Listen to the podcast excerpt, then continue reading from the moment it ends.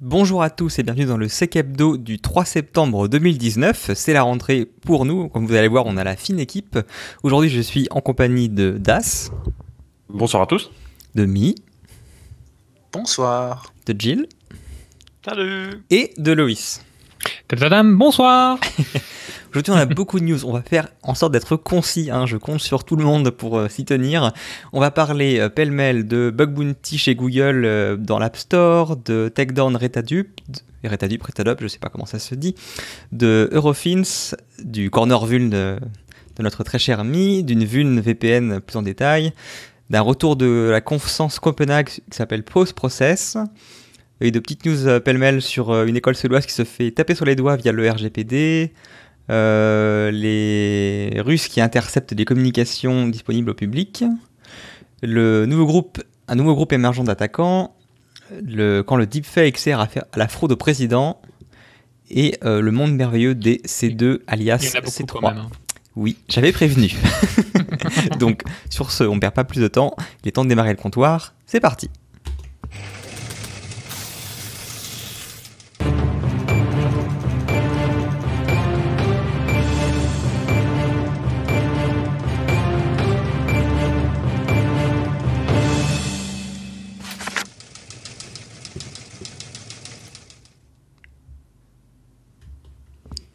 Et je vais donc ouvrir le bal avec une annonce faite par Google de la part de leur, euh, via leur Bug Bounty programme, à savoir l'ajout de, enfin, une grosse extension de leur scope. Ils vont maintenant euh, couvrir également toutes les applications de l'App Store qui ont plus de 100 millions euh, de téléchargements, d'installations. Donc c'est quand même assez intéressant. Bon, on rappelle rapidement un Bug Bounty, hein, c'est des des entreprises qui euh, affichent clairement leur euh, volonté de euh, laisser les rechercheurs en sécurité tester leur site en production et si jamais des vulnérabilités sont trouvées, de les rémunérer par rapport à la criticité de la vulnérabilité en question. Apparemment, c'est un programme qu'ils avaient lancé déjà il y a quelques temps euh, sur euh, de récompenser les gens qui trouvaient des vulnérabilités euh, dans, l'app- dans le Play Store, qui était le Google Play Security Reward Programme, et qui n'avait pas vraiment rencontré tant de succès que ça. Et du coup, bah, vu qu'ils avaient payé que quelques centaines de milliers de dollars euh, en récompense sur ce projet-là par rapport aux millions qu'ils dépensent sur le reste, ils se sont dit qu'ils allaient rendre le scope un peu plus ambitieux. Donc, comme je disais, ça inclut toutes les applications qui ont plus de 100 millions de téléchargements. J'avoue ne pas avoir regardé combien d'applications cela concerne en volume, mais à mon avis, quand même quelques-unes. 100 millions, euh, c'est pas. Ouais, c'est- haut, mais c'est pas non plus si haut que ça, euh, concernant le, par rapport au parc installé. Euh, ce qui est intéressant également, c'est que euh, c'est dit clairement dans leur programme que si jamais l'application en question a déjà un bug bounty, c'est pas grave. Vous pouvez bien sûr reporter à la fois sur le programme de l'application et chez eux, et vous pourrez bien sûr récupérer l'argent pour les deux. Donc imaginons euh, Spotify de mémoire, je crois qu'ils ont un bug bounty. Bah voilà, si jamais vous en trouvez une, vous pouvez très bien reporter chez Spotify et chez eux, et vous allez potentiellement, si la vulnérabilité est avérée, gagner l'argent des deux côtés. Euh, autre chose intéressante, c'est que apparemment, ils, euh, dans leur engagement, c'est que quand vous reportez une vulnérabilité d'une application via ce programme-là chez Google, ils vont bien sûr rediriger la vulnérabilité, excusez-moi, chez le développeur en question. Et euh, en cas de euh, non-résolution, ils disent qu'ils vont même aller jusqu'à retirer l'application du store. Alors c'est là où je suis un peu plus dubitatif, je serais curieux de les voir euh, retirer des applications qui seraient extrêmement populaires. Genre un WhatsApp, un Facebook, ou je sais pas quoi. Voilà. Après, on peut se dire que ces applications extrêmement populaires, justement, généralement, elles ont une équipe derrière et que du coup, c'est quand même peu probable que les boîtes fassent la sourde oreille sur le, le patching. Mais ça reste quand même assez. Il n'y a, pas- il y a pas dans les contrats quand, euh, quand, quand on publie une application sur le store, il n'y a pas justement si votre application n'est pas conforme, etc. et tout, nous gardons le droit de ne pas l'appliquer, etc. Ils peuvent pas se dire, bon, On peut la retirer aussi, certainement. De toute Ouais. façon, tu vois, au moins c'est. Ils ont la main mise sur leur, euh, Ah, ouais. Je sais pas si c'est dans les contrats, mais ça a déjà été fait en tout cas. dans les conditions d'utilisation. Des corrections, ouais. Là, des applications malveillantes, à partir du moment où c'est jugé malveillant par euh, les, les mecs euh, de Google, ils les font couper. hein. Hmm. Après, c'est sûr que c'est pas arrivé sur Facebook de c'était un cryptominer et tout dedans, mais sur d'autres applications où c'était le cas, ils avaient coupé. Enfin, voilà, à voir comment ça se déroule. C'est vrai que c'est intéressant. On avait, je sais pas si vous aviez suivi, mais il y a quelques mois, il y avait euh, notamment Spotify, je crois, qui se plaignait des, des, comment dire, des frais que prenaient les plateformes telles euh, l'App Store ou le Play Store euh, pour les, les, boîtes qui vendent des services via l'application, disant que c'était, euh, entre guillemets, qu'ils faisaient pas grand chose en tant qu'intermédiaire pour justifier un tel, une telle coupe. C'est intéressant de voir justement que potentiellement une partie de cet argent-là, il part pour ce genre de programme. Sur ce, comme, comme j'avais expliqué, essayé d'être concis, je vais donc laisser la main à Das pour parler de Takedown Reta Dup, Retadup. Retadup Ouais, on va dire, on va partir sur un Retadup. Euh, alors c'était une opération conjointe entre Avast et la gendarmerie nationale, dont on a parlé dans un peu tous les journaux euh, et, euh, et j'imagine au JT, même si j'ai pas eu la télé pour le vérifier. Alors Retadup, c'est un malware qui s'attaque principalement à l'Amérique du Sud, euh, plutôt utilisé pour miner des crypto-monnaies, mais également pour voler des mots de passe. Alors, il est développé dans deux langages qu'on va qualifier d'un peu ésotériques, qui sont AutoHit et euh, AutoHotkey. Ah oui, je confirme. Ouais, ouais, euh, c'est des langages de script en fait qu'on va retrouver essentiellement en automatisation de, de, tâches, donc genre piloter une application, simuler des actions clavier souris. Les actions légitimes, c'est euh, en usine, en validation logicielle, ce genre de trucs. Et puis les applications un peu moins légitimes, c'est dans le jeu vidéo, souvent pour créer des bots ça peut donner une indication sur euh, les, créateurs du, malware. Euh, du coup, le malware, en fait, il est distribué sous la forme d'un script malveillant et de l'interpréteur légitime officiel, ce qui rendait assez difficile sa détection par les antivirus. Comme ça, en fait, ça fait un peu noob, mais euh, l'auteur a quand même mis quelques petites protections des trucs classiques de, détection de sandbox, comme ça, le malware sait qu'il est dans une sandbox, donc il s'exécute pas. De l'obfuscation de code de, basé sur de la crypto, donc des trucs quand même assez sexy et puis des techniques d'injection euh, dans des process qui sont relativement subtiles. Euh, et puis encore un autre exemple qui montre qu'il savait quand même un petit peu ce qu'il faisait, c'est au lieu de router tout le trafic de minage de, tous, les, les ordinateurs infectés vers la poule de minage, en fait, il consolidait tout ça sur leur infrastructure. En fait, tout ça de manière à montrer seulement quelques workers euh, sous leur contrôle à la poule et de ne pas éveiller de, de suspicion. Euh, alors l'équipe de chercheurs d'Avast, euh, donc qui ont fait la recherche sur ce botnet, s'est rendu compte que le protocole de communication entre les, bots victimes et puis le serveur de contrôle avait une faille qui permettait de déclencher l'auto-désinstallation du malware sur ordre du serveur de contrôle.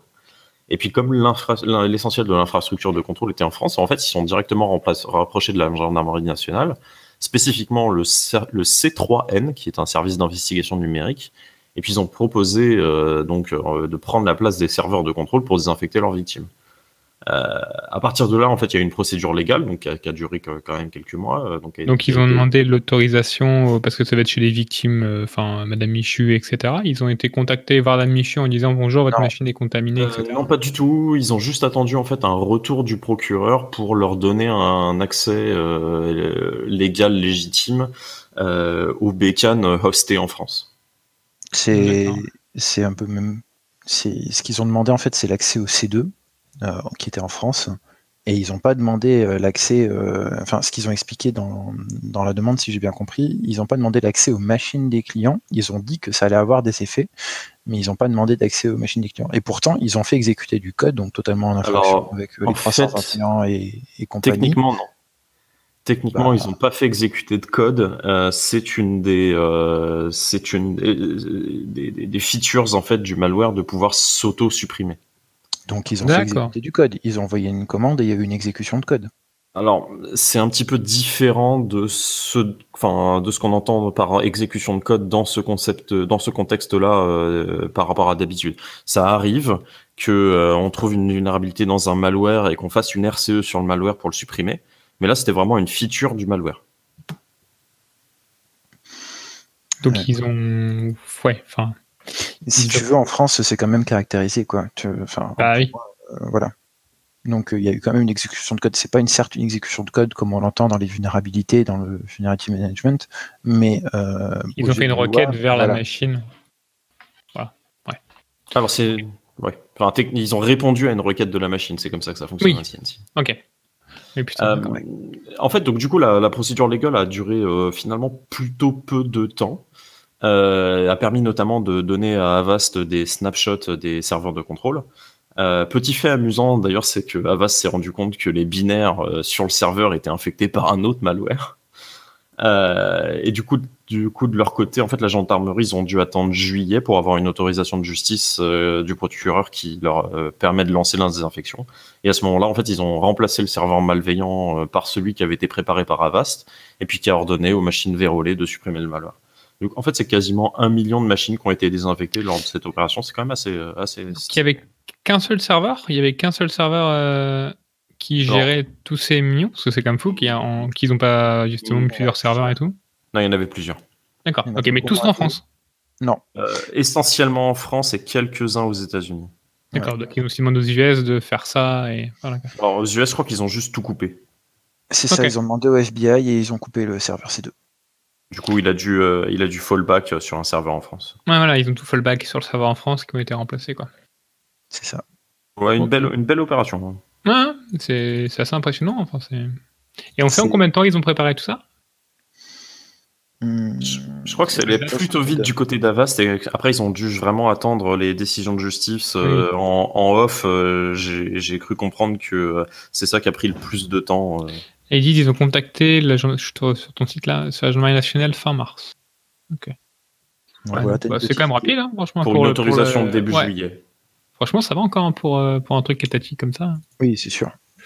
Après, euh, moi, je me pose quand même la question de est-ce qu'on peut être tenu euh, légalement responsable d'avoir fait ça? S'il y a des gens qui ont eu des problèmes suite à des installations où ça se passe mal, ça leur foire leur PC en prod, etc. C'est un gros précédent hein, qu'ils ont créé, les Français, là, sur ce coup-là. Ouais, mais le risque, en fait, c'est que euh, si tu prends pas correctement le, contrôle du CNC, euh, c'est que les, les, les, auteurs du malware s'en rendent compte et qu'à la place de faire des crypto-monnaies, ils cryptoloquent l'intégralité des PC, quoi. Oui, c'est ce qu'ils ont expliqué. Ça, faut bouger très vite, quoi. Je suis d'accord, mais euh, légalement parlant, c'est aussi intéressant à voir quoi ça veut dire. Ça peut-être une ouverture pour d'autres opérations futures sur d'autres botnets notamment certains euh, qui sont là depuis plusieurs années et qu'on aimerait bien s'en embarrasser une fois pour toutes en, faisant du hackback. T'as vu Morgan, on est concis. Hein ouais. que dire avec des mots simples? On a des sujets intéressants aussi. bah oui, c'est super intéressant. Continue, on, a, on arrête de t'interrompre, vas-y. Non mais c'est bon, c'est fini. Ah c'est fini. bon, bah, du coup, euh, à qui la main maintenant? C'est à Loïs. C'est Loïs. Bonjour. Euh, oui, alors, on va parler d'Eurofin. Alors, je pense que vous avez tous entendu parler d'Eurofin euh, ces derniers mois. Enfin, pas tous, mais vous avez beaucoup entendu parler d'Eurofin. Donc, euh, pour rappel, Eurofin, qu'est-ce que c'est? Donc, Eurofin, c'est une société française, un groupe qui a été créé, je crois, en 1987, qui est en fait une un, groupe pharmaceutique, pharmaceutique, mais qui s'occupe vraiment de laboratoires d'analyse. Donc sur beaucoup de sujets, pas que pour les, les biologies médicales, mais aussi bien pour l'agroalimentaire, la pharmacie, l'environnement, etc. Donc vraiment leur spécialisation, c'est voilà tout ce qui est euh, marché de l'analyse, euh, de l'analyse euh, directement. Et donc, ce qui s'était passé, c'est que le 2 juin 2019, il y avait différents laboratoires du groupe qui avaient été attaqués par un ransomware. Donc, il y a beaucoup d'activités qui ont été paralysées euh, chez eux, bah, comme les analyses médicales par exemple. Je peux donner un exemple très concret, c'est ma compagne qui a été victime parce qu'elle a fait un, examen, une analyse médicale et euh, le résultat qu'elle aurait dû avoir au jour, euh, enfin le lendemain, elle a pris 3 ou 4 jours de plus pour l'avoir. Euh, alors ils n'avaient pas communiqué qu'ils s'étaient fait attaquer pour les clients, mais voilà, on sait que nous dans le, c'était public, ils ont été attaqués, etc. Euh, le lundi 24 juin, Eurofin a, annoncé que la grande majorité des activités des, des laboratoires concernés par la cyberattaque ont été restaurées depuis le lundi 17 juin. Donc concrètement, l'attaque a duré deux semaines. alors, le 24, le, il restait encore quelques cas, quelques petites filiales à, à, réparer euh, suite à la contamination, mais c'était extrêmement faible. Donc voilà, on n'a que 15 jours de paralysie. Ce qui est assez intéressant, c'est que il y a le, il y a le communiqué en fait euh, de presse sur les résultats de, de ce qui sont sortis et qui en fait quantifie la valeur, euh, la valeur de perte de, cette, de ces 15 jours de paralysie, qui sont assez impressionnants parce qu'ils estiment pour l'heure que la cyberattaque a affecté leur chiffre d'affaires de 62 millions d'euros sur le semestre. Alors, c'est pas trimestre, c'est semestre. Sur le semestre, euh, sur un total de 2,17 milliards euh, de, de, chiffre d'affaires. Hein. donc, c'est Voilà, c'est c'est quand même assez important. Euh, voilà, et euh, la rentabilité a, été également entamée, enta- entamée chez eux. Quoi. Donc voilà, donc dans le communiqué de presse, euh, suite à leurs résultats, ce qui explique, voilà, ils disent que, je cite, hein, heureusement, Eurofin était bien assuré, il se pourrait que la totalité de la marge manquante causée par cet acte criminel soit compensée par ses assureurs. La couverture a été confirmée et des discussions sur la détermination exacte des dommages et intérêts vont se poursuivre pendant quelques mois. Donc voilà, il y a toute une, tout un travail qui va être fait avec les assureurs, puisqu'ils ont annoncé voilà, qu'ils sont, qu'ils vont être assurés au risque informatique. Alors on a pas mal de, cas qui se sont passés de sociétés qui disaient qu'ils étaient euh, assurés euh, sur une cyberattaque, sauf que finalement ils n'avaient pas pris le bon contrat. euh, On a, eu, voilà, on, a eu, on a eu quelques problèmes, donc on verra ce, qui, ça- ce, que, ce que ça dira. Mais voilà, donc impact assez important. Le bénéfice net du groupe, il a chuté de 35% euh, en raison des perturbations des frais liés à, cette attaque de ransomware qui était en juin. Donc voilà, c'est un, une news qui est assez intéressante parce que ça permet de, voir un impact réel d'une cyberattaque pour une entreprise. Quand je dis impact réel, c'est quand vous parlez à votre board ou quand vous parlez d'une direction, souvent on me dit mais euh, d'accord, mais concrètement qu'est-ce que je risque d'un point de vue financier? C'est quelques machines, etc. Là, c'est intéressant parce qu'on peut présenter un- une entreprise qui a une structure différente, qui n'a pas le même impact financier que vous, euh, qui ne fait pas le même boulot, qui n'a pas le même besoin des fois d'informatique. Mais c'est c'est intéressant d'avoir un cas pertinent et concret à, à présenter directement à sa direction. Donc voilà, concis. Mi, Ah, mais là, là, on est époustouflé. euh, Loïc. je sais, je sais. Même moi, je- j'en tremble, pour vous dire. Excuse-moi, je suis pas habitué à ça. Je ne réalise pas encore. Bon, C'est maintenant le a premier, après on verra. tu nous as introduit dans les bonnes nouvelles, maintenant on va continuer dans le même sujet avec des, cor- avec des vulnérabilités, Mi, c'est ça? Ouais, c'est le moment où les gens vont se pendre en général. non, je rigole. Euh, donc, euh. Euh, donc on commence par Cisco. Euh, Donc il nous a sorti une petite CVSS 10 très sympathique. Donc ça concerne l'API pour les containers iOS XE. C'est une software authentification bypass. Euh, ce qui est intéressant, c'est de se dire qu'en fait c'est dans pas mal de euh, services qui sont, enfin de matériel qui sont dans les euh, cœurs de réseau. Euh, donc euh, ça va toucher les Cisco SR 1000 séries, agrégation service router, dans les 4000 et cloud services et aussi les integrate services. Euh, globalement, à peu près toutes les anciennes versions sont touchées. Il faut patcher rapidement. Euh, possibilité, bah, c'est qu'ils récupèrent les creds et qu'après ils s'amusent euh, avec ceci. Euh, ça a été release euh, le 28. Alors, Euh, j'ai- vu passer aussi sur Cisco, ils ont sorti des documents. euh, je- oui, aussi. Alors, si je voulais le faire en découverte de la semaine surprise. Ah merde Bravo, Jules. Ah, terrible. Bravo, bravo, Jules, bravo. Le gars qui a lu la journal, tu vois. Euh, mais enfin, du coup, tu en as parlé, on va le mettre là. On verra- non, mais on verra Il y a. Comme Non, non, garde-le pour la fin, garde-le pour la fin. Ok. Ouais, on verra plus tard. Ensuite, il y a les checkpoints, euh, donc euh, les endpoint security, euh, donc une privileged escalation jusqu'à système sur euh, la version du client Windows, qui est pas mal. Donc si vous avez du checkpoint, eh ben, ce serait bien de le patcher pour éviter que votre système de sécurité soit utilisé pour euh, monter en système sur vos PC. Euh, la CVE, CVE, je cherche, elle est quelque part. euh, euh, euh, euh, plus, je, je trouve plus la CVE, c'est terrible. Euh, mais euh, bon, il y a le nom de la CVE quelque part. Euh, ce qu'il faut savoir aussi, ce qui est intéressant, c'est que ça a été fait très rapidement. Et euh, pour une fois que c'est fait très rapidement, je tiens à le noter. Euh, le 1er août, ça a été report.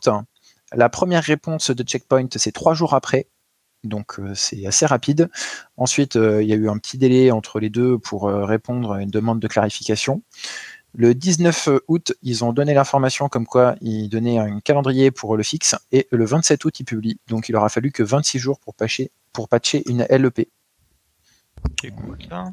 Bah, ça change des deadlines à 6 mois, voire plus. Et du coup, juste la CVE, c'est la 2019 84 61. T'as fait un contrôle F sur CVE. Exact. Même pas, j'ai juste euh, j'ai fait un contrôle F avec mes yeux. Ah oui, elle est à la fin. Bah oui, euh, bon, voilà. Euh, ensuite, alors ça, c'est un peu pour mes amis pentesters. Euh, C'est moi. T'as les amis pentester, toi Ouais. Enfin, mes amis ou, ou mes ennemis, il faut toujours avoir des bons amis et ennemis. Euh, c'est une code d'exécution dans Bloodhound avec un, un objet AD malicieux avec le nom d'une GPO. Donc en fait, si tu la rename, euh, tu peux avoir une code d'exécution. Et donc, euh, je me suis dit, pour mon prochain auditeur, euh, une petite idée comme ça, j'espère qu'il aura mis à jour son Bloodhound. Ça sert de, de- de warning et aussi, euh, si vous voulez vous amuser avec eux, voilà. Tu, tu peux expliquer ce que c'est Bloodhound pour ceux qui ne connaissent pas? Alors, c'est un outil euh, qui est euh, utilisé pour euh, trouver des chemins et aussi des informations sur des comptes. Enfin, c'est un outil visuel, plus utilisé en visuel, qui va te permettre d'avoir des informations sur tes comptes AD. Je vais pas y arriver. En fait, euh, quand tu quand tu te pointes sur un sur un domaine Windows que tu connais pas et que tu as un compte Clodo, tu peux quand même enfin c'est c'est c'est c'est le but du LDAP, hein, euh, c'est de pouvoir énumérer certaines de ses propriétés. Euh, à partir de là, euh, toutes ces propriétés, donc c'est un énorme tableau, euh, c'est monstrueux. Euh, dans le passé, en fait, on regardait ce tableau et on essayait de, de, de comprendre en fait ce qu'on pouvait abuser.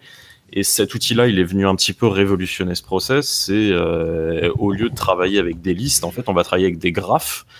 Euh, et donc Bloodhound va nous donner les chemins le plus courts entre nous, Clodo, et l'admin de domaine. Donc, par Les exemple, relations entre- dans la voilà. etc. Quoi. il va nous dire si tu passes par cette machine là, cette machine là, il y a un admin dessus, donc ensuite tu vas à la MIMI 4C, tu vas avoir un ticket d'admin et euh, enfin avec un, un NTLM d'admin et là tu vas pouvoir le rejouer, aller sur ce serveur là et puis euh, aller enfin finalement sur le contrôleur de domaine. Euh, donc c'est un outil euh, très, très très intéressant pour les pentesters euh, qui ont qui ont besoin de découvrir l'environnement dans lequel ils sont en train d'évoluer. Ok. Euh, oui, euh, qu'est-ce que je voulais ajouter? Euh, Pour information, euh, il y a un blog post de TechNet euh, d'une personne de chez Microsoft qui a été euh, officiellement euh, publié il y a deux jours ou trois jours, je sais plus où c'était hier, euh, sur euh, l'utilisation de Bloodhound par Microsoft. Donc euh, même chez Microsoft, ils utilisent l'outil maintenant. Ah, mais c'est- un outil qui est aussi utilisé pour la, la, la Red Team que pour la Blue Team. hein. Euh, Tout à fait. Si votre SOC fait pas de, de, de Bloodhound, il faut s'y mettre. Euh, vous... Oui.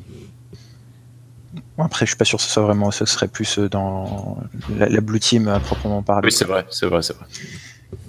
Euh, ensuite, euh, alors celle-là, je vais te la laisser la traiter. Euh, moi, je vais juste donner des éléments euh, pour les vulnérabilités, pour vous donner un petit peu combien de machines ça représentait et quels sont les secteurs d'activité qui étaient touchés. Donc, on va parler de vulnérabilité plus sécure. Donc, ça a été release à la Black Hat. donc, il a donné un peu les informations. Globalement, deux trois jours après, il y avait des POC. hein. Et ensuite, ça a été très rapide jusqu'à avoir les exploits fonctionnels. Euh, ce qu'il faut savoir sur ces vulnérabilités, c'est que ça vous permet de prendre totalement euh, le contrôle de l'appliance, dumper euh, les bases de mots de passe et de comptes qui sont utilisés sur l'appliance VPN. On va parler aujourd'hui d'attaque SSL. Je sais pas si tu avais prévu de parler des autres VPN ou pas, Das? ouais. ouais, ouais, je fais les trois.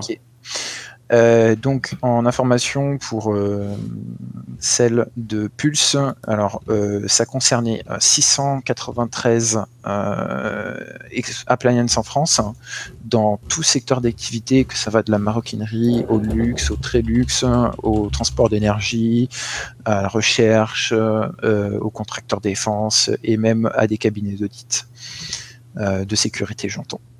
Euh, deux semaines après, on n'est plus qu'à 428. Donc il y a encore du patch à faire et euh, actuellement, si vous n'avez pas patché, vous allez sûrement vous faire exploiter parce que euh, ça récupère les mêmes listes que nous on a utilisées pour avoir la liste consolidée et ça va très très vite. Quoi. Euh, en 15 minutes à peu près, ils peuvent avoir beaucoup d'infos sur euh, vos VPN. On est quand même le quatrième pays. hein. Premier américain, deuxième japonais, troisième anglais, quatrième français. Euh, oui, on était même un peu avant, je crois, sur la première version, si je te retrouve ça. La toute première, on en avait. il a pas mis les, les stats. hein. Toute première, euh, on avait trouvé 14 528 pulses sécures dans le monde. hein. Euh, 2300, 2535 organisations qui étaient affectées, à peu près euh, toutes les fortunes 500 dedans. Et bah, du coup, c'est déjà moins d'un tiers qui ont été mis à jour, quoi. Hmm. Oui. Pas terrible. Et après, euh, Mm. sur ça, euh, on va dire que l'ANSI a bien aidé. Euh, notamment en France pour la coordination, et puis surtout la publication d'un avis pour que les gens euh, comprennent que ils ont été très forts hein, dans leurs mots. Ils ont mis, euh, vous devriez peut-être aussi considérer l'arrêt de vos appliances. Quand l'ANSI te demande d'arrêter un matériel parce que tu ne sais pas le gérer ou que tu as pas mis à jour et qu'il y a une grosse possibilité d'exploitation, c'est pas tous les jours, donc je trouve que c'était important à remarquer. Et donc je te laisse parler du côté de l'exploitation d'AS. Euh, ouais, alors sur les vulnes euh, des VPN, donc c'est un, une série d'articles en trois parties de Orange Tsai. Alors, euh, je sais pas si vous avez déjà entendu parler de lui. Euh, c'est un étudiant taïwanais qui a quand même le chic pour trouver des vulnes vraiment très intéressantes là où personne ne regarde jamais. Euh, D'une certaine manière, ça date un petit peu ses recherches. Il les a faites fin 2018 jusqu'à début 2019. Euh, il avait très proprement euh, contacté les éditeurs pour leur faire corriger ce qu'il avait trouvé, et puis c'est corrigé vers mai euh, chez la plupart des éditeurs pour une talk qu'il a donnée à la Black Hat là il y a deux semaines, et puis il a publié en même temps sur son site le, le, un résumé de ses recherches. Euh, alors au début, en fait, il explique que il avait compté les CVE dans les VPN communément utilisés en entreprise, euh, dans lesquels on retrouve Cisco, F5, Palo Alto, Fortinet, People Secure. Et puis il s'est rendu compte en fait que les petits avaient un petit nombre euh, de CVE. Puis il s'est dit bah c'est sûrement qu'en fait euh, personne n'a regardé dedans. Euh, il a regardé du, du, côté de Palo Alto, il a trouvé directement une format string. Alors une format string c'est un type de vulnérabilité qui est vraiment très très bête. Euh, qui est facile à diagnostiquer du côté utilisateur et qui est quand même plutôt facile à exploiter en suivant les protections qui sont en place du côté système. Ça va nous permettre de faire un petit peu ce qu'on veut en mémoire. Et puis alors là, lui, du coup, euh, il s'est vraiment fait plaisir. Il a juste écrasé un pointeur de fonction euh, pour exécuter du code système sur une autre variable qu'il avait passé à côté. Euh, exploit très sexy, très simple, bien joué. Après, il est allé sur FortiGate. Alors, FortiGate, c'est le, le VPN hein, de Fortinet. Euh, là, là, il a fait des gros, gros travaux. Euh, il a trouvé euh, une. une c'est le nom du routeur, hein. c'est pas le VPN. Le les routeurs FortiGate. Ouais, c'est le nom des routeurs. C'est les FortiGate. Donc, c'est les modèles des routeurs. Mais dedans, il y a du VPN. Il y a des FortiGate ah, VPN, etc. C'est. Autant pour moi. Euh, et donc en fait, il a trouvé une euh, lecture arbitraire de fichiers. Donc ça, ça lui a permis de récupérer euh, les, des, mots de passe dans, des fichiers en clair.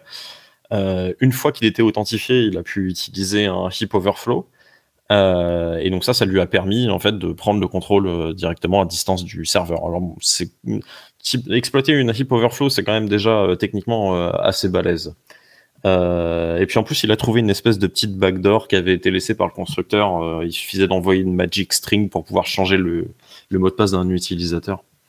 Alors donc tout ça, ça a été patché également euh, dans, dans FortiGate VPN. Et puis le dernier, c'est Pulse Secure. Donc c'est celui dont on parle pas mal en ce moment là. Euh, donc bon, pareil, hein, tout est fixe depuis les versions d'avril côté éditeur. Donc de toute façon, si vous n'êtes pas à jour, il y a absolument aucune excuse. Hein. Euh, et là, ce qu'il a fait, c'est qu'il a trouvé bah, un petit peu de la même manière une, une lecture arbitraire de fichiers.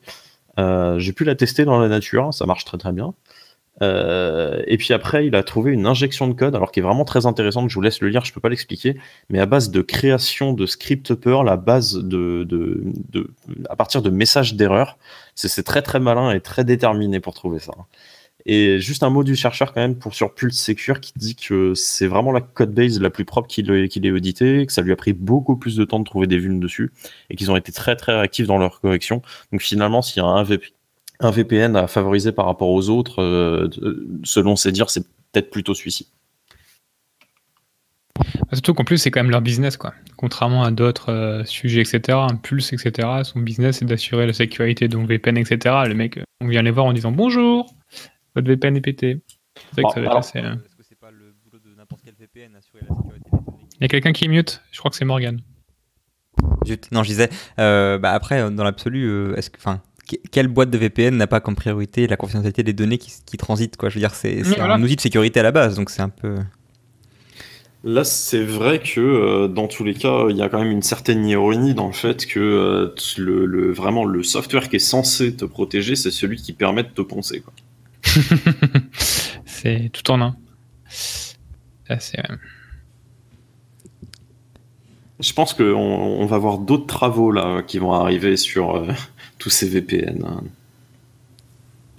Bah, c'est bien plus en plus, ouais, c'est plus en plus intéressant quoi. Du coup, à suivre. Jill, Ok. tu nous fais un retour de conférence, c'est ça? Oui, oui, j'étais à un événement de formation euh, enfin du Sens Institute. Et euh, donc comme toutes les semaines de formation, il y a deux talks euh, qui sont faits le mardi soir par euh, deux des euh, instructeurs euh, de la session. Euh, Il y en a un où je ne veux pas revenir, c'était juste une euh, rétrospective euh, de la partie euh, sécurité pentest euh, depuis, euh, depuis les années quoi, 70 à peu près. Donc euh, bon, ça c'est pas forcément euh, transcendant, mais c'était intéressant parce qu'il y a quand même des jeunes qui étaient en train d'être formés et donc ça leur permet de, de se renseigner sur des trucs qu'ils n'avaient pas forcément en tête. Euh, seul truc dans cette euh, dans cette conf, c'est qu'à la fin, euh, il dit qu'il est content de s'éloigner de PowerShell, qui commence à être beaucoup trop instrumenté côté défense. Sinon, euh, la deuxième, enfin la, accessoirement la première conf euh, était sur euh,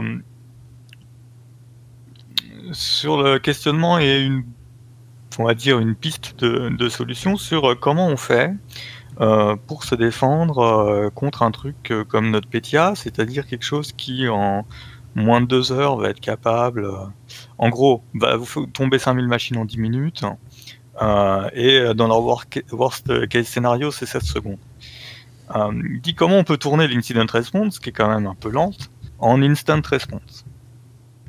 Et la comparaison qui était utilisée, c'est euh, comme une avalanche. C'est-à-dire qu'il faut que tu sortes de là très vite. T'as pas trop le temps de réfléchir, euh, il faut que tu bouges à partir du moment euh, euh, où ça s'est déclenché, voire même avant, ce serait mieux. Euh, et le, le gars est venu avec un truc qui s'appelle Post Process, qui est euh, une feature euh, de Windows depuis, euh, je sais même pas depuis quelle version, mais euh, très très longtemps, qui permet de euh, suspendre un processus. Et euh, pour faire ça, il faut insérer un breakpoint. Bref, c'est euh, faut des privilèges quand même. Euh, on peut pas faire ça dans tous les cas. Euh, si enfin, son idée en gros, c'est si jamais j'ai un truc un peu suspect euh, où j'ai un doute, et ben plutôt que kill, je pose. Parce que si je le mets, euh, si je le kill, il, euh, il disait qu'une fois dans son engagement de défense, il était content, il avait trouvé le malware, il avait killé le process, sauf que accessoirement, ben ça s'exécutait au sein d'un processus métier critique, et donc ça avait planté l'entreprise. Donc à par- partir du moment où la partie malveillante s'exécute sur un process que tu peux pas arrêter d'un point de vue business, il faut trouver euh, des solutions. Et euh, la solution qu'il aurait, à laquelle il aurait aimé avoir pensé à ce moment-là, c'est de suspendre le process le temps euh, de le nettoyer. Après, du coup, il joue un peu avec. Il dit si tu as quelqu'un qui ouvre une session interpréteur et que tu poses le process dans lequel il est, il est injecté, ben, ce qui est sympa, c'est que pour l'instant, les attaquants sont pas habitués à l'effet que ça donne, euh, puisque la session va, euh, va cracher, enfin, de interpréteur va s'arrêter. Ça va time out. Euh, voilà, après il a parlé un peu de euh, mettre en pause carrément le process par an. Euh, D'une autre initiative, mais j'ai pas réussi à attraper pendant la conf la, la source. Apparemment, il y a des gens qui ont fait en sorte que si tu cliques sur un lien dans un mail et que tu le lien que tu cliques est dans les listes de malware euh, référencées euh, par Google, ça pop une question euh, ton truc ça a l'air pourri, est-ce que tu veux continuer? Et si tu continues pas, euh, ça, kill le process, enfin le thread dans, Chrome. Donc ça, c'est ce qu'il a mis sur la piste de, de cette idée. Et il disait aussi en attaque, ça peut être intéressant, parce que si tu poses le process de l'EDR pendant 30 secondes, donc euh, entre deux, euh, entre deux heartbeats, euh, bah, potentiellement tu vas pouvoir faire ce que tu veux sans que l'agent de l'EDR soit considéré down, donc potentiellement tu peux gagner en furtivité. Donc, il y avait bien les deux côtés dans la presse de à quoi ça peut servir en défense et à quoi ça peut servir en attaque, euh, potentiellement. Donc voilà, c'était sympa. euh, on, met- donc on mettra le lien vers le vers l'idée. Je pense que le concept est intéressant. Après, est-ce qu'il est applicable? Je suis pas convaincu. Mais euh, mais c'est intéressant de se dire oui, il y a des alternatives au kill process. Quoi. Bah ouais, parce que le, le pause qui fera moins de dégâts que le kill sur une application, un applicatif métier qui est important, je suis pas certain parce que si l'applicatif il est frisé, il fait pas non plus son office quoi. Et puis, Ouais, euh, j'imagine que mais des pendant- applicatifs qui sont connectés, ils doivent pas trop apprécier d'être posés comme ça, parce que je pense pas que ça a été prévu dans le cahier des charges. Je Ben, sais pas comment l'application se comporte. les, les pipes, euh, pendant ce temps-là, tes descripteurs, euh, ça, ça s'empile, quoi. Donc, tant que tu as suffisamment de mémoire pour empiler euh, ce que, ce que tu as sur tes, sur tes inputs et ça, quand tu vas dépose, ben, ça va reprendre ce que ça avait pas traité. Après, c'est sûr que si tu poses pendant 4 heures un process qui prend, qui bouffe de la donnée et qui doit t'en cracher régulièrement, ça, ça marche pas.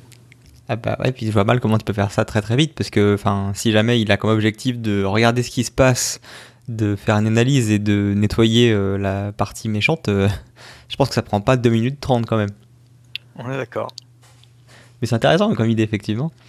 Euh, après, pour le côté offensif, pour poser un ODR, c'est malin. Maintenant, il faut déjà tellement d'accès sur la machine pour en arriver là. Est-ce que l'ODR, il a pas déjà échoué s'il a pas, si t'a pas trouvé d'ici là? Ça, euh, je ne me prononcerai pas. Cela ne nous regarde pas. Ça, ça dépend ce que tu ce que attends de. Et sinon, formation. être arrivé euh, de manière légitime, euh, vraiment euh, avec des gros droits sur la machine et vouloir par exemple tourner un Mimikatz dessus pour récupérer d'autres crêtes qui vont te permettre d'aller plus loin. Donc potentiellement, l'EDR a, a- a fait son taf. Et la formation Sens par elle-même, euh, Gilles, Ah, t'en as pensé quoi C'est toujours euh, un plaisir. hein. Euh, Moi, je me suis éclaté pendant une semaine. hein. Euh, tu sais, t'as des instructeurs qui euh, ont de l'expérience, qui ont traité sur des sujets, enfin, à des échelles euh, super intéressantes, et, euh, et tu repars de là avec, euh, avec beaucoup de choses. Après, je pense Un que- bouquin de contenu. Ah oui, Ouais. bah, ouais, t'as as tous tous les slides, plus le bouquin, plus généralement un produit qui te file aussi. Euh, après, je pense que les- ces formations-là, il faut prendre l'assertif euh, avec, pas pour euh, le- la valeur de l'assertif, mais parce que ça t'oblige à retravailler tous tes cours pour la préparer. Et euh, c'est vraiment là que tu vas assimiler ce que tu as effleuré ou euh, parce que tu te prends trop trop d'infos hein, dans la semaine. Ils le disent, hein, c'est comme euh, essayer d'arrêter une chute d'eau quoi avec un seau. Euh, donc tu, tu- si tu retravailles pas, C'est euh, mignon comme. euh, comme c'est image. pas- Voilà. beaucoup l'image. Si, si tu retravailles pas le contenu de ces formations-là euh, après en préparant ton index pour ta certification, je pense que tu rates 50% de la valeur de la formation. Mais tu vois, justement, par rapport à ça, moi j'ai des, on va dire, des connaissances qui euh, ont fait des formations sens récemment et qui ont opté pour l'option euh, donc euh, à distance, enfin on demand à la place d'avoir un cours sur place. Alors c'est vrai que Ouais. tu, tu perds Ça, ça l'avantage du de te forcer à rester une semaine dans un contexte. Ouais, c'est compliqué, je pense. Mais un des avantages qu'il y avait, c'est que du coup, c'est que tu fasses ça à ton rythme et que du coup, tu peux beaucoup plus facilement, entre guillemets, euh, diverger euh, à chaque nouvelle proposition pour regarder plus en détail à quoi ça correspond, comment ça pourrait te servir, etc. Alors au final, le- une semaine te prend beaucoup plus que ça en temps. Mais euh, au final, ça- justement, ça fait un peu moins, ça rentre par une oreille, ça sort par l'autre. C'est-à-dire que Il faut essayer tu d'être as sérieux un aussi. rythme plus calme pour l'ingérer également. Faut Ouais, aussi réussir à être sérieux, de dire tu vas, tu vas hum, prendre 3-4 semaines sur ton sujet. Là où c'est bien, c'est que sans, ça te bloque une semaine dans ton, dans ta, enfin, dans ton, dans ton planning, etc., en formation, etc. Et t'es concentré. t'es Bah, concentré c'est pas sans, c'est n'importe quelle formation qui est sur site, quoi. Mais Oui, effectivement. N'importe quel site, quoi. Mais je voulais dire, euh, cette formation, euh, enfin, moi, je sais que j'ai fait la, la 560. euh, si je l'avais fait à distance, ça aurait été compliqué, quoi. Même poser des questions, etc. C'est... Cette émission est sponsorisée par le Sanche Institute. Oui, Ouais, non, on est, on est pas, prêt pas pour vraiment. des. Mais, euh, ah, si seulement. mais par contre, ouais, je sais pas. euh, qu'il y a quand même, je sais pas si dans la version en ligne, tu as tous les à côté qui se permettent de dire en vrai et qui se permettraient jamais d'écrire. Il Bah, de ce que j'ai compris, c'est un enregistrement bête et méchant d'une session. Ah ouais. Voilà. Ouais. Ouais, bon, le gars, il savait qu'il était enregistré, quoi. Non, puis même, t'es pas avec les mêmes gens. Tu vois, moi, je sais que pour mes formations, il y avait d'autres formations de sens, etc. T'échanges avec les gens. Enfin, c'est super intéressant, quoi. C'est ce côté aussi un peu proximité que t'as en conférence qui est intéressant. Mais bon, les deux sont valables, hein, ça dépend comment t'aimes. après. Oui, mais de toute façon, les deux sont bien. oui. Ça dépend des personnes, en fait. Voilà, restons sur ce consensus. Exactement. Et retournons à l'école, Morgane. hein, je crois que c'est ça. hein. Oh, la transition de en plus, non folie Je suis Et impressionné. ouais.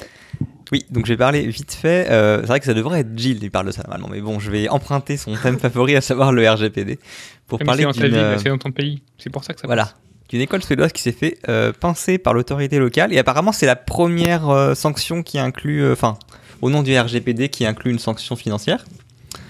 à savoir 200 000 couronnes. Donc 200 000 couronnes suédoises, c'est grosso modo 20 000 euros. et donc l'école en question s'est fait pincer pour avoir mis en place, alors c'était en test sur une période limitée, mais avoir mis en place un système de reconnaissance faciale, donc outil de biométrie, sur ses élèves pour pouvoir contrôler le taux de participation. Enfin, le taux, euh, j'imagine, attendance. Donc euh, oui, c'est ça, participation euh, à, l'école. Donc je trouve ça intéressant. Déjà, je trouve ça assez dingue qu'on en arrive à ces niveaux-là dans les établissements scolaires, mais pourquoi pas? Mais genre, il écoute bien, il répond aux questions. Non, non, c'est juste, je pense que c'est juste s'il est là ou pas, quoi. ah oui, alors j'ai lu l'article original, mais qui donne pas plus d'infos que l'article ici, et je me suis pas amusé à lire les 20 pages de, de, résolution en suédois. Désolé, mais j'ai pas le niveau. Donc j'ai pas le détail exact dans, dans quel cadre c'était utilisé, mais je serais pas étonné que ce soit bêtement sur entrée-sortie dans l'école. Hein. Je pense que c'est pas plus compliqué que ça. Ok. Euh, ce qui est intéressant, donc c'est donc apparemment, ça aurait pu monter jusqu'à 1 million d'euros par rapport au barème de sanctions, mais étant donné que c'était un test sur un petit panel d'élèves, on parle de 22 personnes, et que euh, c'était sur une durée limitée, euh, la sanction est, descendue à 20 000. Euh, autre point que je trouve assez intéressant justement, c'est que ce qui a été retourné par l'école, c'est bah on comprend pas, on a obtenu le consentement utilisateur. Et ce qu'a rétorqué l'autorité, c'est que dans ce cas-là, le, consentement n'était pas valide parce que il y a un lien de dépendance avéré entre l'élève et son école et qu'en gros il n'était pas en position de pouvoir dire non. Mais du coup, ça me fait réfléchir, euh, quid des consentements en entreprise Parce que s'il y a bien un lien de subordination, c'est bien de subordination employé-employeur, euh, quoi. Donc je serais curieux de voir si euh, ça peut pas être utilisé, ce genre d'argument, pour... Enfin, tout ce qui est monitoring sécurité dans l'absolu, hein, je veux dire, ça permet de collecter des fois beaucoup d'informations sur ce que font les gens sur leur machine. Les proxys et choses comme ça Ouais, par exemple. Euh, est-ce que du coup, euh, ça implique qu'il faudrait faire des demandes préalables euh, auprès de l'autorité sur chaque, chaque outil de ce type-là pour éviter justement ce, ce genre de, de, backfire, quoi, de comment dire, de retour de manivelle. ah voilà, je trouve ça intéressant parce que oui. Moi, je sais pas si, en tout cas, la, la, grande tradition en France est obligée d'informer. Euh, mais en, enfin, en droit français, c'est compliqué parce que le lien de subordination est une tradition ancestrale qui est très forte, qui allait du maître à ses domestiques, enfin qui partait du maître à ses domestiques. Pour d'histoire avec Gilles. On va loin, ouais. C'est cool. On sent que le RGPD, ça l'inspire. Vas-y, continue, Gilles. C'est pas de génération en génération. C'est ça. Mon grand-père et du coup, on a ça dans le contrat de travail. Et du coup, en, droit français, c'est très fort. Donc, on dit juste, euh, on t'informe et t'as pas le choix. Et euh, si c'est pour un objectif euh, acceptable, qui est celui de sécurité, qui est un objectif essentiel du GDPR, c'est défendable. du coup, je serais assez surpris que les les avocats qui ont travaillé sur des solutions de sécurité pour sortir des contrats qui tiennent à peu près la route, parce que tant que c'est pas jugé, on sait pas, hein, et pas, soit pas dit ça va être une grosse faille, quoi. Sais pas, à suivre. Ouais. Non, puis c'est pas enfin, je disais sécurité, mais ça peut être plein de choses. Hein. Ça peut être euh, des, des, sondages faits en entreprise, des trucs genre Great Place to Work, etc., qui demandent des fois des, des hmm. questions qui peuvent être un peu intrusives au niveau des. Great Place to Work, c'est pas la. Je connais bien ce que je me souviens d'une boîte avant comme ça. C'est pas la boîte euh, qui envoie le questionnaire, c'est la société, enfin, c'est Great Place to Work qui envoie aux gens. Oui, ah, mais sachant que généralement, tu as une pression interne assez forte pour le remplir. Hmm, oui. Est-ce que du coup ça peut pas être vu comme tu vois Enfin bref, voilà. Mmh. Ça m'a fait réfléchir, c'est tout. je trouvais l'info intéressante, mais j'ai pas plus de, billes sur le sujet. Du coup, je vais laisser la main pour Ami pour parler de russe. Je sais. S'il est toujours là, c'est mieux avec le micro. Alors, parlons de nos amis russes. Ça faisait longtemps. Donc, on va parler des interceptions légales. Donc, une interception euh, non légale, c'est quand quelqu'un va euh, intercepter vos communications. Et une interception légale, c'est quand le gouvernement est d'accord pour qu'il le fasse. Euh, donc, les interceptions légales, qu'est-ce qu'on peut récupérer? On peut tout récupérer, on absorbe tout votre trafic tant que c'est en clair. Et il y a même la possibilité de faire du déchiffrement selon certains pays. Euh, ce qui s'est passé, ben, euh, il y a un chercheur euh, du coup d'origine russe qui s'appelle Ed euh, Yves euh, Dekimov, euh, du coup, qui a. T'es sûr euh, de ta prononciation? Un doute. C'est important. Arrête. J'ai- J'aime beaucoup le fait que tu aies pris le soin de fournir les slides qui sont en russe. C'est vrai que c'est. Euh, ah, ah oui, bah oui, bah oui, bah oui, la traduction, elle est, elle, est, elle est payante, la traduction. Ah oui. Euh, donc, euh, il a trouvé des systèmes euh, donc, qui font cette collection. Donc, en fait, il faut savoir que c'est fait au niveau des BTS et des fois un petit peu plus haut à certains niveaux où on enregistre les communications, où il y a la facturation qui se passe. Ça dépend où c'est fait. En France, c'est fait à différents niveaux. Enfin, ça dépend quoi. Eux, là-bas, bah, c'est leur matériel hein, qui était accessible en OpenFTP. Et donc, euh, il y avait des informations euh, concernant euh, ça. Donc, ce que ça inclut comme information, donc les protocoles utilisés, des informations de data, donc c'est-à-dire envoi, enfin, destinataire, envoyé, destinataire émetteur de SMS. Même chose pour les pages, les sites consultés, donc full URL quand c'était disponible, quand c'était en HTTP, pas full URL quand c'est du HTTPS. Ensuite, on a aussi un truc qui est beaucoup plus intéressant, qui va intéresser beaucoup plus de monde, c'est euh, ce qu'on appelle le géopositionnement. Euh, géopositionnement, GPS, sauf que ça c'est les versions GPS, mais il y a aussi euh, des choses qui sont pas du GPS, qui vont être les comment on appelle ça? Le le le le le on dit qu'on l'accroche putain c'est quoi le nom? Ah, suis oublié. Quand on, va avoir vos positions sur les balises, euh, enfin sur les différentes BTS. D'accrochage Triangulation. Voilà, merci. Triangulation. Merci Morgane. enfin. Ah, C'était compliqué. Euh, triangulation en fait. C'est donc on a aussi la position des balises et donc en ayant la position des balises et la force de vos signaux, euh, de vos signaux euh, sur ces balises, et ben euh, du coup on arrive aussi à refaire en plus euh, des choses un peu plus précises. Enfin le GPS c'est bien, mais ça ça permet aussi d'en faire. Euh, ce qu'il faut savoir pourquoi c'était ouvert, bah tout simplement euh, configuration d'usine. hein. Voilà, Euh, comme on aime. Au moins, tu sais que ça marche. exposé sur Internet, bien sûr. Et alors, moi, ma petite blague, et Morgane, j'aimerais que tu ailles en slide 19, s'il te plaît, parce que... Mais bien euh, sûr. c'est quand Mais même pas une blague en russe. Surtout qu'il n'y a pas de numéro sur les slides, donc il faut que je les compte à la main. c'est reparti. Si, si tu l'ouvres, euh, et, euh, bah, tu fais 19 en haut dans ta barre de recherche. Non? Ok, bon. Le- mon agencement fait que je ne vois pas le, la barre de recherche. C'est celui où il y a un A au début, ensuite un E, un espèce de W, un E Ouais, avec bon. tréma et trois petits points. C'est bon? Eh, vous m'avez manqué, les gars, hein, franchement. Putain. Eh ben, on parle couramment russe. mais- Ah ouais, je vois ça. hein. Ah, bah, ça, c'est de ta faute aussi. Hein. Euh, tu travailles pas suffisamment, Morgan. Il faut, faut- il faut aussi. euh, Un gage comment à la dire, fois. Voilà. Donc, euh, cette page est un peu un gros troll. euh, donc, euh, le A, etc., c'est et aussi. Et donc, ben, voilà ce qu'il y avait aussi exposé sur ces systèmes. hein. Donc, un petit Samba 4.1.1. Donc, une petite RCE bien sympathique en 2015. Euh, bien sûr, euh, pas patché, hein, euh, c'est pour ça que c'était marrant. PostgreSQL qui était aussi en version non patchée et donc il y avait des vulnérabilités. Alors ça, ça vient du talk, hein, du coup c'est pas dans les slides.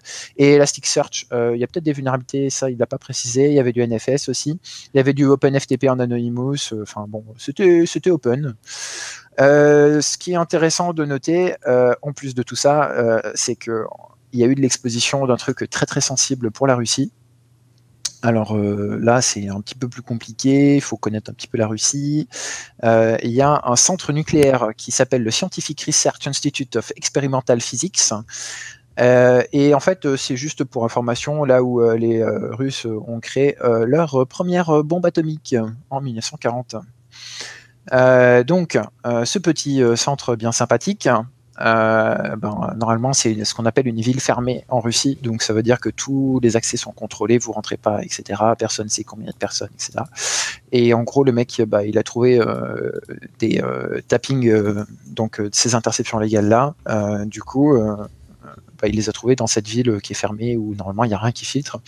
Et donc, il a trouvé des échanges de mails. Donc, il a pu toper dans les mails le nom du coup. Du village, de la ville et aussi euh, des informations qui mentionnaient la centrale nucléaire. Enfin, pas que. Les recherches nucléaires, pas la centrale, excusez-moi. Euh, ce qui est intéressant, c'est qu'un an après, ils n'avaient pas tout patché. Oui, sinon c'est pas drôle. Et euh, il faut savoir que dans son talk, il donne les adresses à la fin qui n'étaient pas patchées. Donc euh, je pense qu'il y a des gens qui ont, dû un peu euh, souffrir pendant les deux premiers jours parce que ensuite, une fois que euh, le Telegram, euh, le canal Telegram qui s'appelle euh, un erreur euh, qui a publié euh, sa présentation, donc en gros ils ont balancé la presse. Euh, je pense qu'il doit y avoir des gens qui doivent surveiller ça. Euh, et donc ça a été fermé directement après la publication euh, sur le channel, genre euh, deux heures après. Voilà. Euh, ce qui est euh, intéressant euh, à dire, bah, c'est que c'est genre juste un des systèmes les plus critiques au niveau du gouvernement. Imaginez ça en France demain, c'est n'importe quoi. Donc c'est juste ouf ce qu'il a trouvé.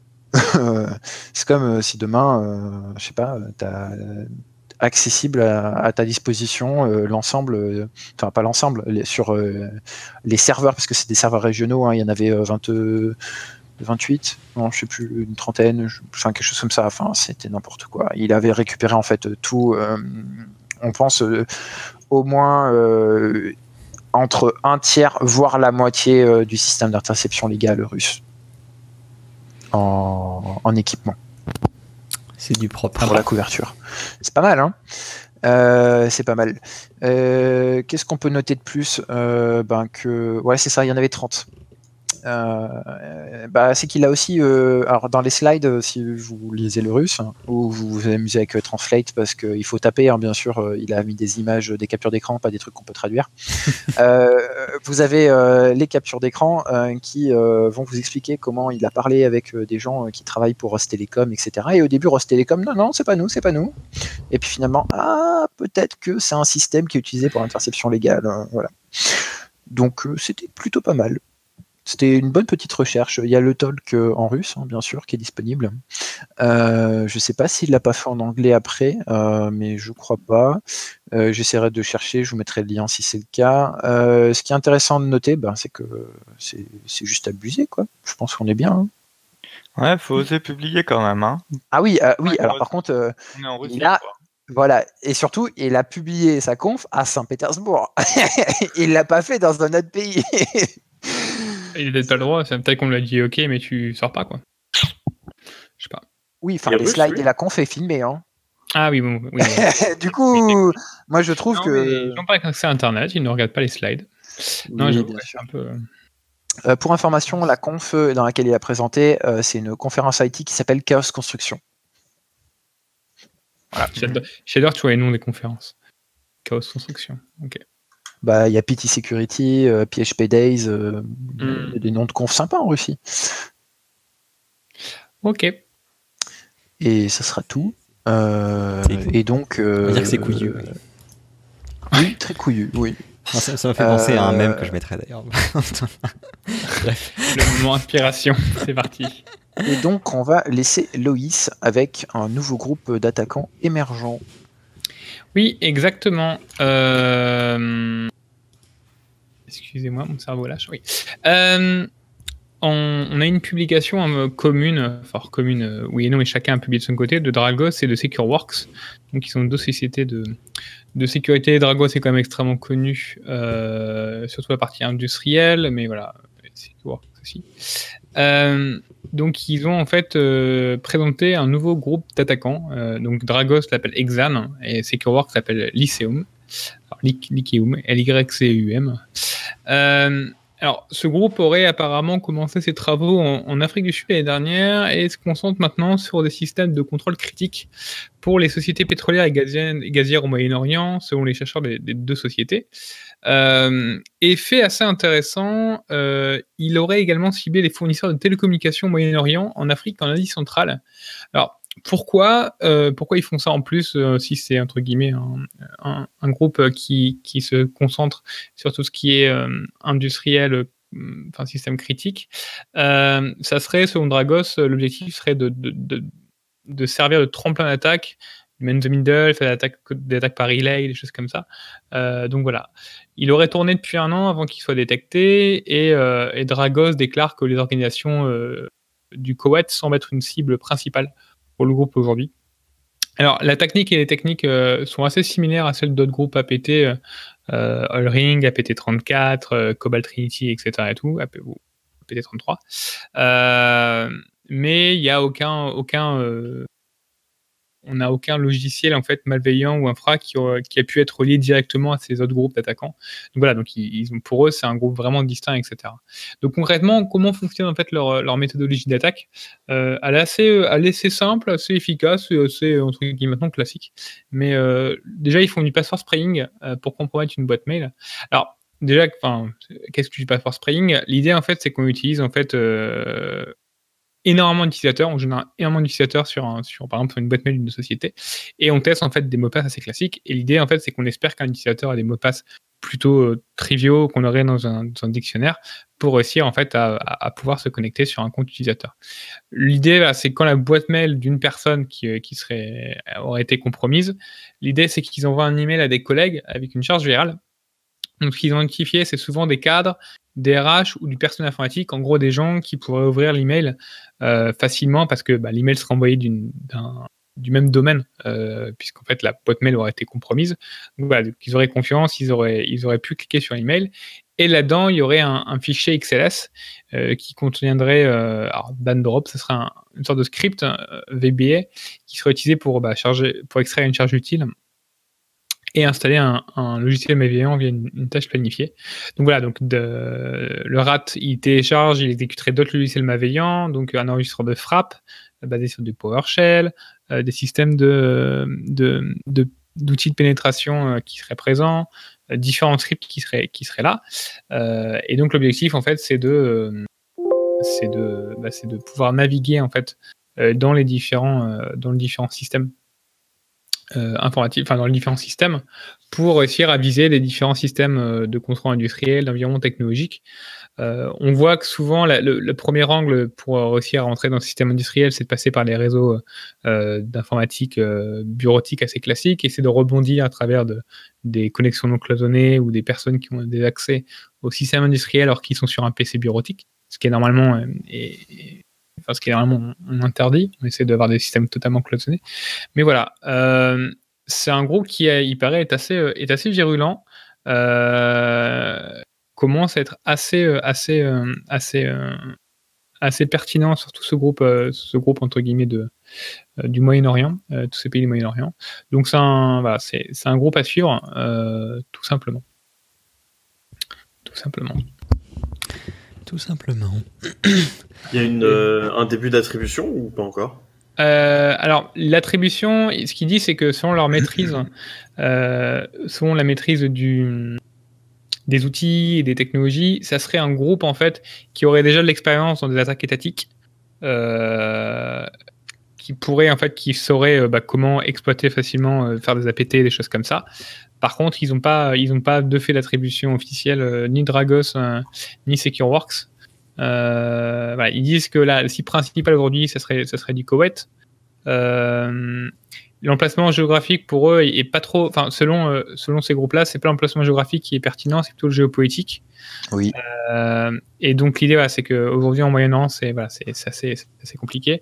les filiales du Moyen-Orient seraient des multinationales américaines seraient assez exposées, seraient, seraient très ciblées par par par, par ou, ou notre ou notre nom de, Dragos, euh, Exan, mais euh, voilà, ils n'ont pas vraiment dit, voilà, ça serait ce pays ou cette entité, etc.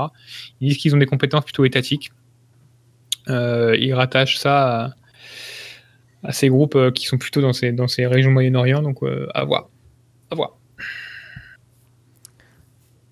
Très bien. Donc voilà. Morgan, c'est écrit rapide. oui, ça va être rapide. Ça m'a juste fait rigoler. Enfin, mais bon, rire en pleurer. Hein. Euh, vous êtes sûrement euh, euh, coutumier de ce qu'on appelle la, fraude au président, hein, qui consiste général, généralement, donc c'est par mail ou par téléphone, quelqu'un qui se fait passer pour une personne haut placée dans l'entreprise et qui demande un virement urgent sur un compte, pour des raisons X Y, problème avec un régulateur, un fournisseur, peu importe. Bien sûr, la personne qui fait la demande n'est pas du tout quelqu'un de légitime. Euh, le compte en question est un compte qu'il contrôle et euh, l'argent s'évapore vite dans la nature une fois le virement effectué et ça permet de euh, souder de l'argent à une entreprise de manière très efficace, des fois plus que des, des rançons logicielles ou autres. en l'occurrence ici, c'est euh, une boîte qui dit s'être fait euh, avoir euh, par ce type de fraude, qui a du coup fait un virement de 243 000 dollars sur un compte qui était, je crois, en, je sais plus d'où ça venait, mais en Allemagne, qui est très vite parti au Mexique, je crois, et après a disparu. Et ce qui est original dans celle-ci, c'est que apparemment la personne qui a, donc c'était du phishing, c'était un, coup de fil et non pas un mail, et que la personne, enfin les acteurs derrière tout ça ont utilisé euh, les technologies de type deepfake pour euh, reprendre l'empreinte vocale du euh, CEO en question. Et que du coup, que la personne qui a répondu bah, croyait, était persuadée d'avoir justement la personne en question qu'elle connaissait, parce qu'elle avait les mêmes intonations vocales et les mêmes accents l'accent allemand de, de, la personne en question. Alors, je n'ai pas le détail de l'article parce que c'est derrière un paywall, c'est chez Wall Street Journal. Euh, et euh, la, dépêche que j'ai lue moi n'explique pas comment ils ont pu euh, prouver que c'est du deepfake. parce que je vois pas comment ça peut être facilement prouvable, entre guillemets, pas simplement une imitation. Après, ils ont expliqué aussi qu'ils ont été couverts par leur assurance, leur cyber-assurance, et que du coup, ils ont pris en compte les, les coûts. Sauf que normalement, le concept du deepfake, c'est quand même pouvoir modifier la voix sur une image. Donc si bah, c'est juste que bah, c'est un terme un peu large qui justifie un peu ce que tu veux. Ça veut juste dire que c'est euh, ben, c'est quelque chose qui un réseau de neurones. Euh. Voilà, en gros, c'est quelque chose qui est plus vrai que nature, euh, image, vidéo ou son, basé sur justement, comme, comme il explique, un réseau de neurones. Hmm. Ça peut être. Effectivement, il y avait eu des démos dans le tout début du deepfake. C'était justement des démos. Où on arrivait à coller un texte sur une image. Je crois que c'était c'était pas c'était Bush qu'on faisait. Faisait dire n'importe quoi. C'était pas Bush avant. Ah, je sais plus. Moi, je, crois que les premiers c'était Bush. Euh, bon après voilà, il y a eu plein de dérivés. Hein, hein, voilà, il y a le porno qui a bien marché avec ça, mais euh, ouais, des fake revenge porn, des trucs comme ça. Euh, et, en l'occurrence maintenant, effectivement, on voit des cas pratiques en attaque entre guillemets cyber. Voilà, je trouvais ça hmm, intéressant. Et... Ouais, enfin, ouais, c'est... En gros, faut reconnaître la voix, quoi. C'est si le, si le, le comptable dit ah oui, je reconnais la voix, etc., je vais pas le faire. Après, voilà, comme l'expliquaient les commentaires dans l'article, euh, deepfake ou pas deepfake, euh, vous n'êtes pas censé faire ce genre de virement dans une entreprise euh, qui, enfin, avec un minimum de contrôle sur les procurement et, enfin, et finances. Je veux dire, c'est pas censé faire des virements comme ça en claquant des doigts parce que quelqu'un te le demande. Et que la moindre des choses, c'est au moins de faire des vérifications sur un deuxième canal, surtout sur des virements aussi importants. Mm. Oui, parce que là, si tu avais raccroché et repris en composant le numéro du CEO, tu serais pas tombé sur l'attaquant. Voilà, Ouais, envoyer un email où il y a plein de choses, tu vois. Évidemment, ils peuvent poter, enfin après ils peuvent, euh, comment dire, avoir accès à plusieurs euh, compte de communication, mais quand même. là, je pense que les, contrôles élémentaires n'ont pas été faits. Mais comme d'hab, c'est de la manipulation, hein, c'est du social engineering, donc euh, c'est basé sur euh, du stress, la mise, un coup de pression, la hiérarchie, etc. Les gens, euh, voilà, réfléchissent pas. Enfin, c'est facile après de se moquer entre guillemets après l'événement, quand ça t'arrive, des fois, bah, t'as pas forcément les le. Quand c'est le vendredi soir, vendredi soir, t'as un coup de pression, les mecs ils ont fait un vrai scénario, t'as trois appels différents, trois personnes différentes. De toute façon, toutes les boîtes du CAC 40 sont déjà fait avoir. Hein. C'est une source officielle, enfin, ça a été, c'est public. Tout le monde s'est déjà fait avoir. Donc, euh, ce que je dis souvent, moi, en sensibilisation, c'est que si les gens se sont fait avoir, pourquoi pas vous quoi. Exactement. Après, je pense que le point commun de tous ces trucs-là, c'est l'urgence de la demande. C'est quelque chose qu'on trouve toujours dans le social engineering, dans le phishing, c'est euh, il faut que ce soit fait maintenant. Quoi. Euh, oui et non. moi, L'urgence, la menace, la séduction, euh, le rapport de force, il y, a plein de choses. Hein, mais... tu vois, j'ai des trucs qui dardent plusieurs jours où tu as un mec qui dit, enfin, qui fait vraiment des scénarios, quoi. Enfin, moi, j'ai eu un cas euh, où j'ai vraiment, c'est un scénario et c'est sur 3-4 jours et ça, pour mettre la confiance à personne, etc. et je pense que ça commence à se diriger aussi vers ça, sur des trucs un peu plus travaillés, un peu plus. parce qu'avant, c'était enfin, c'est de la, des trucs faits en chaîne, quoi. Euh, et je pense que ça va évoluer aussi pour être plus pertinent, plus savoir qui exactement contacter, dire cette personne à appeler, son avocat, vraiment. c'est pour ça que dans les, dans les formations des execs aujourd'hui, dans les sensibilisations pour les execs, on leur dit parlez-en à votre équipe, c'est-à-dire dites à votre équipe, à vos, collaborateurs que si jamais il y a une demande, ils vous rappellent, euh, vous en parlez au café, enfin bref, que mettez en confiance vos collaborateurs directs pour que les gens n'hésitent pas à ne pas avoir peur de la chaîne hiérarchique en fait. Ça c'est un point vraiment important parce qu'effectivement euh, si jamais euh, c'est en plus dans des boîtes où euh, les, la direction est connue pour être entre guillemets très dirigiste et en gros supporte pas d'être d'être challengé quoi, bah c'est d'autant plus efficace. Mm. Ah, voilà, je pensais être court finalement. On a dérivé un petit peu. Non, mais c'est une discussion, c'est une discussion intéressante. hein. Oui. C'est une Euh, discussion intéressante. Sur ce, je crois que ça fait office de découverte de la semaine, ça, Ami, non? Ton monde merveilleux des C2 slash C3. Oh oui, ça peut, mais euh, on avait dit qu'on allait parler de Cisco. Mais euh, enfin, on peut euh, ajouter Ah, c'est après, hein, si tu veux. De Ah ouais. toute façon, ça va être très court hein, pour les C2, C3. Très bien. Allez, à toi la main. Alors, C2 ou C3, maintenant on a le choix. J'ai bossé mes titres. Euh... Attends, quand même, Un vrai marketeur, Mima. On m'a corrompu. Alors, euh, donc, il y en a un qui existait déjà, qui a une update euh, majeure, euh, du coup, qui s'appelle euh, Merlin. Enfin, une majeure, euh, c'est une 0.8.0, mais euh, ils ont amené quand même pas mal de choses intéressantes. Et surtout, moi, ce qui me fait chier, c'est qu'ils ont amené un JSON Web Encryption euh, pour les payloads. Et donc, en gros, ils ont une manière de transmettre les commandes. Maintenant, même si tu topes le trafic, ça va être très compliqué à moins d'avoir des informations. Il y a aussi le fait que si ton token n'est pas bon, t'es refusé direct. Et avant, tu pouvais euh, être un peu squishy euh, sur le côté et avoir euh, certaines possibilités de connexion. Donc, leur majoritaire, enfin, leur, leurs majeurs qui ont été ajoutés. Donc, il y a un encodeur pour le trafic en Go, il y a les JSON Web Token pour les autorisations, les JSON Web Encryption pour les payloads, le HTTP1 support, euh, le proxy support, le host header modification et des modules en Go différents. Euh, le support des modules en Go aussi, c'est intéressant parce que ça peut amener euh, plein de, trucs sympathiques pour Merlin.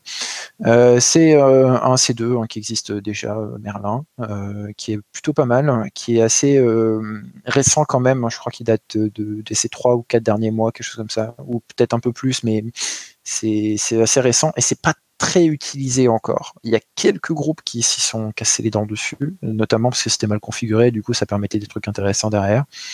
Mais euh, c'est pas très utilisé, mais il y a des trucs intéressants à choper. Et surtout, moi, ce qui m'embête, c'est qu'avec cette release, euh, ils ont enlevé des possibilités de détection qu'on avait. Euh, et on va parler du deuxième, du coup, qui s'appelle C3, euh, qui est tout juste tout frais, sorti du frigo, enfin sorti du four il y a quoi, deux jours, quelque chose comme ça, euh, qui s'appelle Custom Command and Control. En fait, euh, vous pouvez vraiment customiser de A à Z votre C2 et surtout euh, à peu près, comment dire, ils ont bien travaillé sur la possibilité et la modularité du C2. Ils ont couvert, je crois, presque toutes les possibilités d'exfiltration possibles. Euh, donc, ce qu'ils ont utilisé, euh, euh, c'était écrit tout en bas. Je le cherche. Voilà.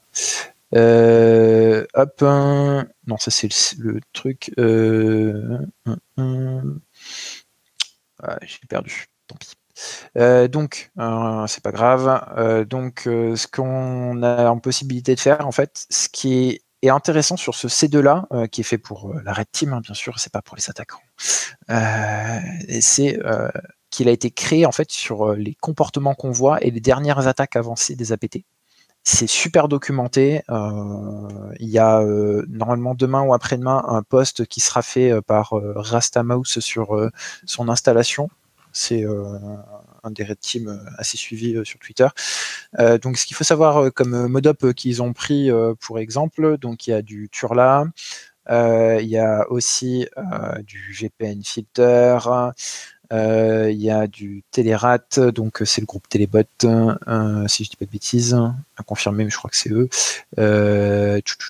Il y en a d'autres. il y a en exfiltration, il y a de la création de, channel, de canal caché, de canaux cachés. Euh, ensuite, euh, il y en avait d'autres. J'ai plus mes notes, c'est génial. Euh, Enfin, il est intéressant à regarder et surtout en fait par sa modularité, je pense qu'il va être pas mal utilisé. Euh, je n'ai pas encore regardé euh, sur euh, le, trafic en fait qui génère s'il y a des moyens de, créer des beacons ou s'ils ont codé des trucs en dur, des machins qu'on peut choper. Sur le réseau.